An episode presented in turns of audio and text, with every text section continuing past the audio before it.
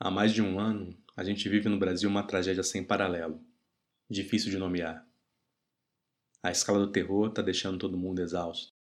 Milhões de pessoas lutam todo dia contra a morte, contra a fome, a desesperança, o desemprego e a saudade das pessoas que amavam e que partiram, vítimas de um país adoecido. Com um pouco o que resta de sociedade, a gente pode tentar fazer o possível para chegar no mês de maio tentando respirar melhor com um pouco mais de vida. Passa a me conhecer através do que eu faço, que na realidade eu não sei o que eu sou. Que se é invenção eu não posso saber. Se eu já soubesse o que seriam essas coisas, elas já não seriam mais invenção. Se elas são invenção, elas, a existência delas é que possibilita a concreção da invenção. A obra do Elliot Sica é marcada pelo experimentalismo e pela inventividade. Suas performances e esculturas pressupõem uma ativa participação do público. Suas pinturas tensionam a relação entre a tela e o espaço ambiental. Além disso, o Hélio produziu elaborações teóricas em que os elementos da experiência visual se fundem com a dança, com a música e com a poesia. Tropicália é considerada o ápice, obra ápice desse processo de fazer da arte esse espaço das vivências individual e coletiva. A obra de arte se torna objeto a ser construído nas relações criadas a partir da ação dos corpos. As reflexões inspiradas pela obra do Hélio de Sica chegam amplificadas nos anos 2000. O livro Estética da Ginga, da Paola Berenstein Jacques, publicado pela primeira vez em 2001, teve grande repercussão no campo da arquitetura, da arte e dos estudos culturais. Naquele tempo, muitas das novidades editoriais não podiam ser compradas como hoje. Os livros circulavam em outro ritmo. Era esperar a banca do Norberto na faculdade, fazer uma visita ao Briquet de Lemos, descer as escadas do Marquês do Herval para gastar uma tarde ali entre a Leonardo da Vinci e a Berinjela e por aí vai. A proposta de fazer da Ginga uma noção norteadora para pensar questões urbanas foi e ainda é uma forte fonte de inspiração. Nesse programa a gente conversa com Miguel Galli, filósofo da estética e da arte, professor da Faculdade de Arquitetura e Urbanismo da Universidade de Brasília, no Departamento de Teoria e História, e o Cícero Portela, arquiteto formado pela UNB, mestre também pelo Programa de Pós-Graduação de Arquitetura e Urbanismo da UNB pesquisador dedicado a um universo amplíssimo de assuntos e problemas para pensar um pouco sobre as tensões e deslocamentos propostos pela obra do, do Hélio. Obrigado, Miguel e Cícero, pela participação. Miguel, parte das suas pesquisas estão concentradas na obra do Hélio. Como você chegou a isso? Tem alguma faceta ou período predominante que você privilegia, alguma obra? Salve, Carlos. Queria antes é, agradecer o convite de fazer parte aí dessa discussão sobre o Hélio Etzica, teu trabalho com essa, essa, esse programa que você tem feito, né, de entrevistas e discussões, que me parece bastante pertinente para o campo da arquitetura, mas também para as artes, né, e mesmo para a filosofia.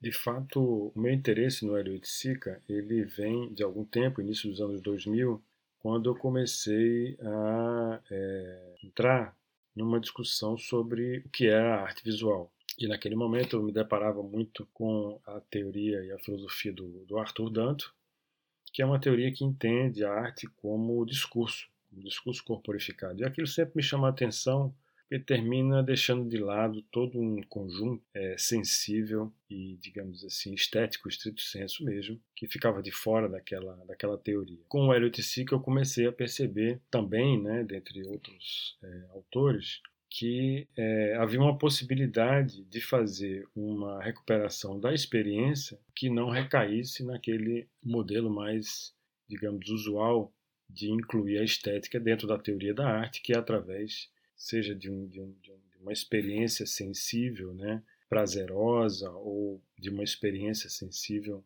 que não possa ser, digamos, vinculada a uma a um sentido, a uma discursividade posteriormente, mas que aquela experiência também teria uma carga teórica dentro dela. E isso eu vi dentro do Elliot C que me chamou a atenção é, profundamente. Parangolé não era assim como uma coisa para ser posta no corpo e para ser exibida. A experiência de, da pessoa que veste, da pessoa que está fora vendo a outra vestir, e, ou das que vestem simultaneamente a coisa, são experiências simultâneas, são multi-experiências. Não se trata assim de do corpo como suporte da obra, pelo contrário, é total incorporação é a incorporação, a incorporação do corpo na obra e da obra no corpo. Eu chamo in traço de união corporação. Cícero, na sua pesquisa de mestrado, você fala em cotidiano, do corpo tornado dança, da imagem, experiência. Como que a obra do Hélio ajudou você a fazer essa relação de termos? É, bom dia, Carlos. Obrigado pelo convite. Primeiro, eu acho que pode ser interessante dizer que o que me pegou no Hélio foram os textos. Ele é um artista super conhecido, né? Mas acho que deve ter sido no livro da Paula Berenstein, O Estética da Ginga, que eu conheci como escritor, e aí eu fui atrás de ler outras coisas dele. A dança, para mim, serviu para pensar uma outra abordagem estética para o urbanismo, uma abordagem mais ambiental do que visual, e a estética como conhecimento do corpo, não como filosofia da arte, o que permite pensar uma estética do cotidiano. Porque a dança que interessa ao Oiticica não é a dança do espetáculo, é a dança espontânea do samba, e do rock, dança sem coreografia, que ele chama de dionisíaca. E ela é mais um fenômeno coletivo do que uma criação de um gênio individual. Pensar a experiência urbana como uma espécie de dança não é algo tão diferente, né? A Jane Jacobs mesmo descreve como um balé os movimentos do dia a dia da rua dela. Então eu queria pensar a experiência estética urbana a partir dos eventos ou acontecimentos que a cidade propicia. Antes do Oiticica, meu ponto de partida foi o Walter Benjamin, porque o Benjamin para mim é um marco dessa investigação no sentido mais amplo da estética, porque ele fala de uma mudança histórica da sensibilidade, que a forma como o aparato perceptivo se organiza muda. Se você pegar, por exemplo, o ensaio mais famoso dele, sobre a reprodutibilidade técnica, ele está sim falando de arte, de novas mídias, mas também sobre como as mudanças urbanas afetam a sensibilidade do corpo. Quando ele fala do choque, por exemplo, que é um conceito importante no ensaio, ele dá o exemplo do pedestre no meio do tráfego de uma cidade grande. Então, o choque é primeiramente uma aceleração da própria vida urbana e a obra de arte vem depois dar conta disso. É, e quando você pensa a estética assim, encorpada, ela se torna política, porque você percebe o corpo sendo construído por várias tecnologias sociais o tempo inteiro de classe, de raça, gênero, sexualidade. Enfim, o ambiente é mais um elemento que participa dessa construção. E no caso brasileiro, é inescapável perceber a herança colonial como algo vivo ainda, né? Ou seja, que a colonialidade persiste na forma espacial da cidade. E a forma da cidade não é passiva, ela é ativa. A gente vive em larga medida em cidades que foram e são construídas contra os habitantes, contra a maior parte dos habitantes. Isso não é pouca coisa. Não é à toa que a gente viva é, numa atmosfera de violência, que é um, uma imagem que o Fanon usa para descrever a cidade argelina na década de 60. Então, o Benjamin me abriu esse campo de pesquisa e o Oiticica serviu para fazer uma ponte brasileira. Mas a gente pode até pensar um encontro entre os dois, porque se a gente pensar que o corpo descrito pelo Benjamin é um corpo anestesiado pelo choque, eu entendo que a obra do Oiticica tem essa vontade de tirar o corpo da, da anestesia, e a dança é uma das maneiras de fazer isso. A desintegração do quadro foi, na verdade, a desintegração da pintura. Ela é irreversível. Não há possibilidade nem razão para uma volta à pintura ou à escultura. E, além do Benjamin, eu gosto da afinidade que a Paula Benenstein sugere entre o oiticica e os situacionistas. Porque acho que a partir do situacionismo a gente pode pensar a arquitetura, por exemplo, como um dispositivo criador de situações, ou a cidade como um sistema de eventos. E na base disso, para mim, está uma ideia do encontro. O que define a urbanidade é um aumento da frequência dos encontros, bons ou maus. A cidade como essa máquina de aceleração social. Então, essa estética do cotidiano urbano, para mim, tem menos a ver com a beleza visual de uma cidade, que também importa, né? Mas tem mais a ver com perguntar qual é o corpo que aquela cidade está criando, através de quais encontros, quais eventos.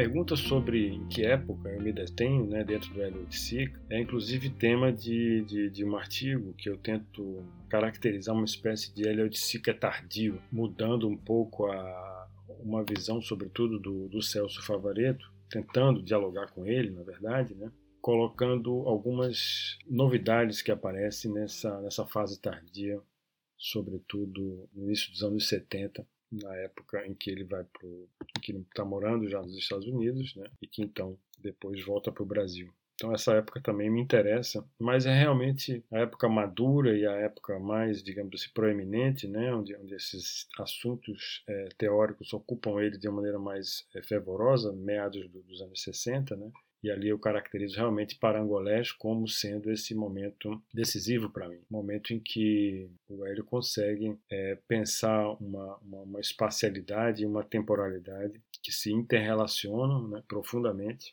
a partir é, da noção de ritmo. E isso para mim é extremamente é, decisivo, porque o entendimento que eu tenho de, dessa, dessa fase do, do parangolés, né, meados dos anos 1960, com o ritmo há uma descoberta é, de uma temporalidade da coletividade. Eu diria de uma temporalidade, de um espaço ocupado pela música, capaz de unir as pessoas momentaneamente. Isso que me interessa. Né? E ali, essa condição decisiva, né, que eu a qual mencionava, né, se refere ao esforço de Oiticica de ver tempo no espaço quando identifica a possibilidade de conexão dos corpos, mas vê também espaço no tempo quando percebe que o gestual, como resultado da dança, cria formas espaciais. E, e isso tudo é, termina caracterizando algo que é fundamental para mim, que é a própria compreensão é, de gênio coletivo, desse gênio anônimo coletivo que termina caracterizando essa compreensão mais ampla é, do Hélio, que é, é, dessa arte colaborativa, né, participativa,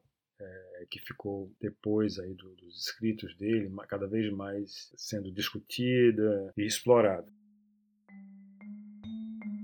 Então, dentro desse universo de compreensão do que é o gênio coletivo propriamente, eu tentei em algum momento trazer o Hélio Sica como parte de uma discussão filosófica. Na verdade, tentar colocar o Hélio como um filósofo da arte, discutindo com autores contemporâneos, quer dizer, forjando uma, um diálogo anacrônico, digamos assim, porque são autores que, que, que, que são do presente, né, ou do, do, momento contemporâneo, enquanto que o Hélio de Sica é, faleceu em 1980. Então, é, e essa, essa discussão toda diz respeito a uma, uma maneira que o Hélio de Sica criou de pensar a condição política dessa, dessa atividade criadora é, a partir de uma combinação muito especial entre a compreensão de consenso de, e de é, dissenso. Ou seja, o Hélio ele, ele, ele dialoga, por exemplo, com a Chantal Mouffe quando ela pensa numa condição mínima, né, para que haja, digamos assim, uma discussão agonística, né, em termos, digamos assim, de uma, de uma não resolução é, dos envolvidos e fazendo isso não de uma maneira digamos assim tal como a Chantal Mouffe coloca né em termos de um, de um, de um consenso conflituoso mas em termos de um consenso mínimo capaz de, de, de gerar realmente uma convergência. Não que essa convergência efetiva que é justamente a criação da obra né que permite digamos assim aproximar o artista é, provocador e o espectador, que ao fazer essa convergência entre esses dois níveis, se, se, ao se criar a obra como resultado desse consenso, também é, se promove é, um dissenso estrutural também marcante nesse sentido, de algum modo.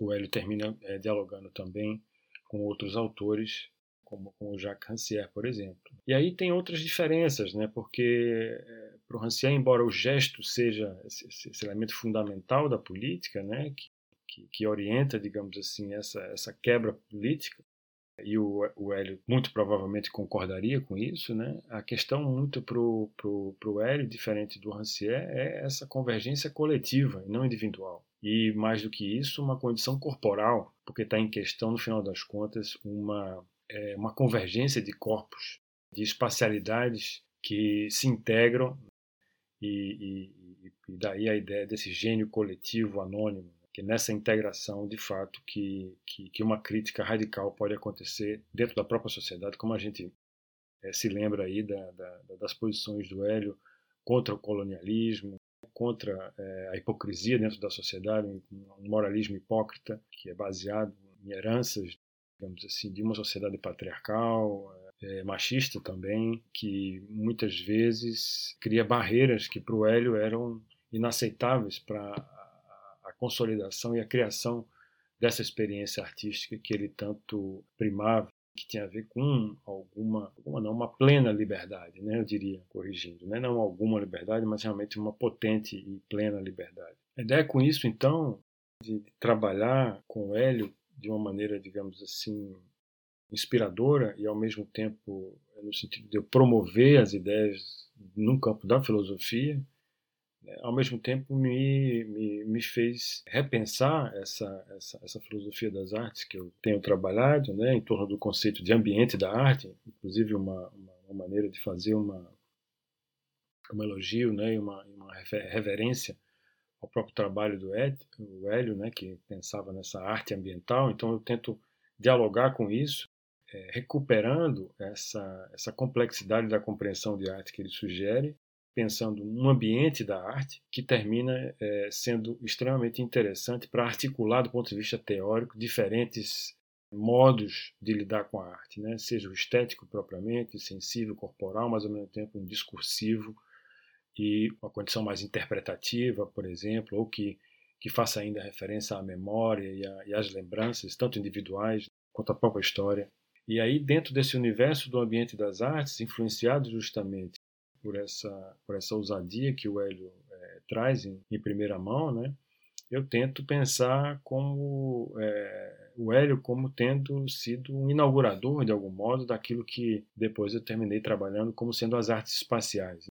Um trabalho no qual eu ainda estou imerso, né? pensando o Hélio como inaugurador dessas artes espaciais propriamente, que seriam essas artes que integram boa parte do que é feito como arquitetura, é, artes visuais e artes performáticas que, que, lidam com a espacialidade de uma maneira ampla né, e plena, reunindo aí produções né, que passam por intervenções urbanas, projeções dentro da cidade, performance, instalações, enfim, todo um, um conjunto de obras, inclusive sem rótulos, mas que lidam com a espacialidade, criam espaços, né? E mais do que isso, elas dão novos sentidos também ao espaço. E esse tem sido a minha meu trabalho, a minha, minha aproximação com, com o Elliot Sica em linhas gerais. A invenção ela é imune à diluição, a invenção ela propõe uma outra invenção. Ela é a condição do, do que o Nietzsche chamava do artista trágico. Sobre a questão da imagem, da experiência, talvez seja legal comentar a relação do Oiticica com o tropicalismo. O ponto de partida aqui é a crítica sobre o consumismo. O Hélio escreve bastante sobre como lidar com a lógica do consumo, que é algo que também interessava aos situacionistas, né? a coisa do espetáculo, mas de modo diferente, porque o Hélio topa participar um pouco da indústria cultural. Ele vai na televisão, vai no chacrinha. A lógica dele é, é que não adianta só negar nem só aceitar. É preciso consumir o consumo, transformar a forma como a gente consome. Então, o problema do consumo é, coloca essa tensão entre a imagem e a experiência. Por exemplo, quando ele faz a obra Tropicália, ele tem vontade de realmente propor uma imagem brasileira. Só que ele reconhece que a imagem logo vira moda, fica superficial. Fundamental é tentar quebrar o comportamento. Por isso que ele chama de um, um caráter experimental da obra. Essa obra, inclusive, inspira o nome do movimento musical, o tropicalismo. E o Hélio se interessa pelo tropicalismo porque ele via ali uma possibilidade de disputa do comportamento de massa, uma espécie de vanguarda da comunicação de massa que assume a canção como um produto, mas é um produto que planta uma transformação comportamental. Ainda sobre a importância da experiência, eu gosto de lembrar que o Hélio é neto de um anarquista famoso, José Oiticica, que publicava o Ação Direta, que é era um jornal anarquista. E o ação direta, quer dizer, a ação direta é um conceito importante no anarquismo, né? é você sair do, do, do discurso, da manifestação e fazer alguma ação, desde a, a greve até a sabotagem, ou bloqueio de uma estrada, enfim, para mim tem tudo a ver com essa questão de não ficar só na imagem, só no discurso e partir para a experiência. Ou seja, assim como o avô recusava a política representativa, o Hélio vai recusar uma arte representativa. Eu acho que a anti-arte ambiental é um caminho para a ação direta estética. É, e, novamente, isso é algo que ajuda a pensar a experiência urbana, né? pensar nos modos diretos de participar de um fazer urbano. Não só um fazer no sentido de políticas públicas mais diretas, mas no fazer cotidiano e anônimo.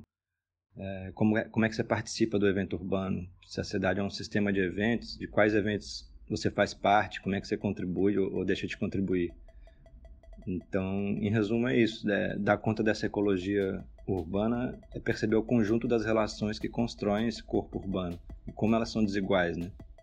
A cidade pode ser cruel, mas não precisa ser determinante porque ela é uma obra aberta. Ela é centro de controle, mas também é o lugar da feira e da festa. Então tem um, um espaço para criatividade coletiva e anônima que está sendo disputado o tempo inteiro. E eu acho que a obra do Oiticica chama muita atenção para isso, ajuda a perceber isso.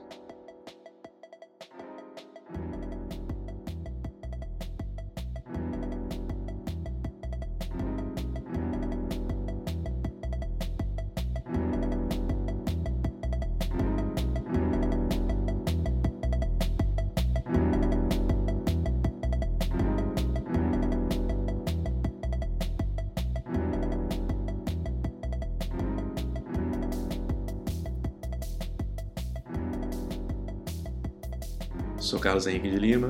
Este foi o sétimo episódio do Palavra Cidade. Os trechos de entrevista do Hélio são do filme Experimental, de Ivan Cardoso, de 1979. Está disponível no Porta Curtas. A trilha do episódio é da Blue Dot, que permite utilizar os áudios para fins não comerciais.